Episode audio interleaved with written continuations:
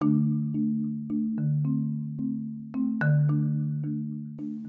buenas tardes, mi nombre es Valeria Echeverry y bienvenidos al Cuerpo de la Antropología. En el curso de Antropología y Valores, el tema que se aborda a partir del presente podcast es la antropología, ya que al ser un estudio de la dimensión cultural del hombre a través de un enfoque holístico, descubrimos las maneras en las que el humano se desarrolla en su cultura, ambiente y espacio.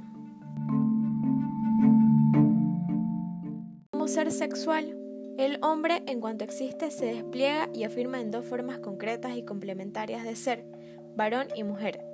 Son el hombre en realización y afirmación, no son contradictorios, sino modos de alteridad sexual que mutuamente se suponen e implican, y ambos se manifiestan y celan en los modos de hombre. Entre ellos podemos ver sexo biológico, psicológico, sociocultural y sexo antropológico.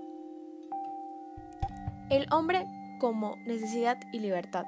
En libertad, cuando yo me siento responsable de algo, mientras más libre me siento, me libero de cosas que no me dejan ser. Es múltiple capacidad, dirección, orientación, que genera mayor autonomía. Posibilidad, Dejamos de lado las ataduras que no me dejan crecer. Necesitamos tres momentos de necesidad. Temperamento. Todos nacemos con esto. Asumimos el temperamento. Disposición innata. Instintivo. Carácter modificable. Dentro del extenso cuerpo de antropología, vemos hombre, problema o misterio. Hablar de problema es tener en cuenta el hablar de solución, de responder, de poner en juego la capacidad del hombre el mismo se convierte en problemático en cuanto constantemente puede cuestionarse a sí mismo y convertir su propia existencia humana en preguntas que requieren ser contestadas. El misterio significa también una realidad en la cual está implicado y que entra en juego inevitablemente la propia respuesta a la misma pregunta. ¿Cómo ser en el mundo? Es un ser en el mundo donde habita y se posibilita, existe con y entre las cosas, al mismo tiempo existe ante y frente a las cosas y seres. El cuerpo, un microcosmo. El cuerpo del ser humano como tal es el primero e inmediato como centro de apertura y respuesta de ubicación de relación. Por tanto, soy en el mundo inmediato de mi cuerpo y encarnado. Me relaciono con el ancho mundo, lo asimilo y lo asumo, lo afronto y lo contrato.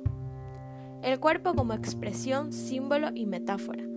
Mi cuerpo es metáfora, puesto a que ofrece a través de sus órganos sentidos e infusiones en su relación como el mundo.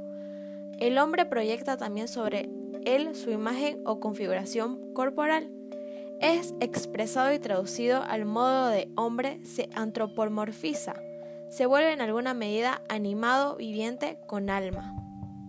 El hombre como comunión, al mismo tiempo de ser radical de soledad, es ser radical de apertura, es un ser social y comunicativo. En su proceso de apropiación se es con y entre los otros, en transmisión social y cultural y con impronta referencia humana. Dentro de esto encontramos tres tipos de soledad. Soledad ontológica, no es algo que yo decido, es algo que se tiene desde que nacemos, es innata. Soledad existencial, es una soledad que yo busco es una soledad que se necesita en algún momento, suele aparecer en los momentos difíciles de la vida. Soledad situacional es una soledad que nos impone la vida y la sociedad, nos sentimos pobres e indefensos. El hombre como soledad, la primera presentación personal es el rostro, la palabra como signo de encuentro y aproximación, la comunicación como forma máxima representada como amor, amistad, plenitud de comunicación entre seres y cimiento búsqueda de bien del otro.